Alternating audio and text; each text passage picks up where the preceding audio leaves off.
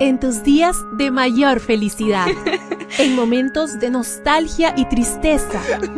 ¿Cómo ser una mujer cristiana y virtuosa hoy? Hoy, virtuosa.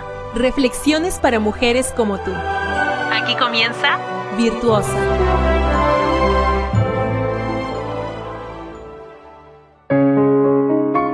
Nos encontramos a día 19 de enero y hoy la matinal virtuosa trae por título Débora. El novelista y dramaturgo alemán Goethe en cierta ocasión dijo hay que aprender a hacer las cosas más pequeñas de la manera más grande. Hoy arrancamos con una pregunta. ¿Cuántas Déboras hay en la Biblia? Supongo que habrás respondido que una, pero lo cierto es que hay dos.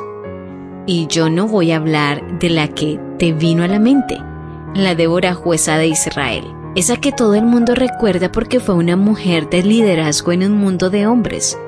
Voy a hablar de la primera Débora, de la que nadie predica, pero que aparece en el libro de Génesis.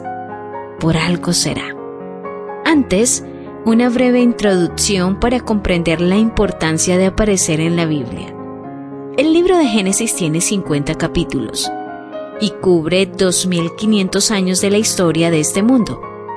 Para que tengas una perspectiva de lo que significa, de Éxodo a Deuteronomio, en esos cuatro libros juntos se cubren apenas 120 años de la historia de Israel. ¿Ves la diferencia?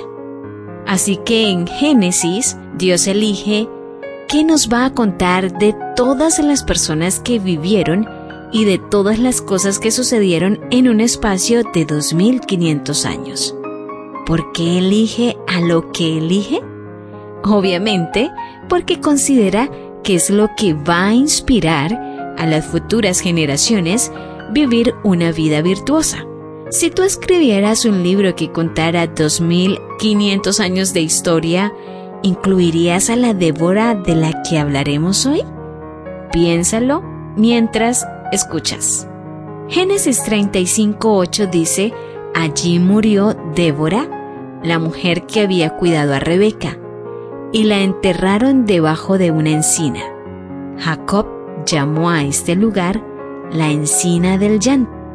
Esa era Débora, la niñera de Rebeca.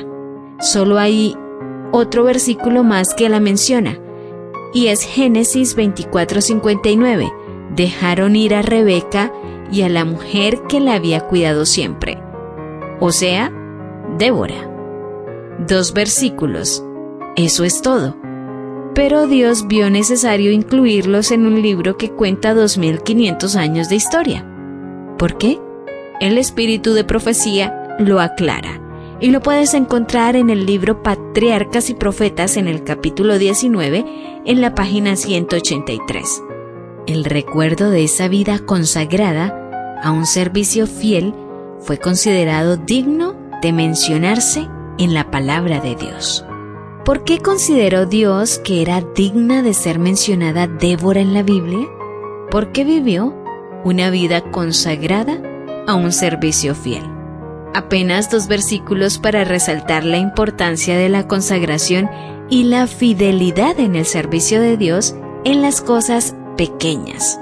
Y para recordarnos que Dios se fija en las mujeres, que está presente en nuestras vidas y que nos destaca por lo que ve en nosotras, aunque nadie más lo vea.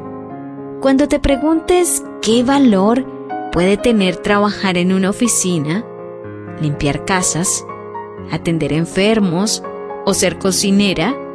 Esta es la respuesta. Para Dios, mucho. Si lo haces con fidelidad y consagración al servicio al que Dios te llama. Por eso, debemos aprender a hacer las cosas más pequeñas de la manera más grande, con fidelidad, consagración y viéndolo como nuestro servicio al Señor. Me despido en este momento con las palabras de Lucas 16:10. El que se porta honradamente en lo poco, también se porta honradamente en lo mucho. Gracias por ser parte de Virtuosa, una reflexión diferente cada día. Tu apoyo en Dios, nuestra roca fuerte y aliento para cada día. Para que seas siempre Virtuosa. Esta fue una presentación de Canaan Seven Day Adventist Church y DR Ministries. Hasta la próxima.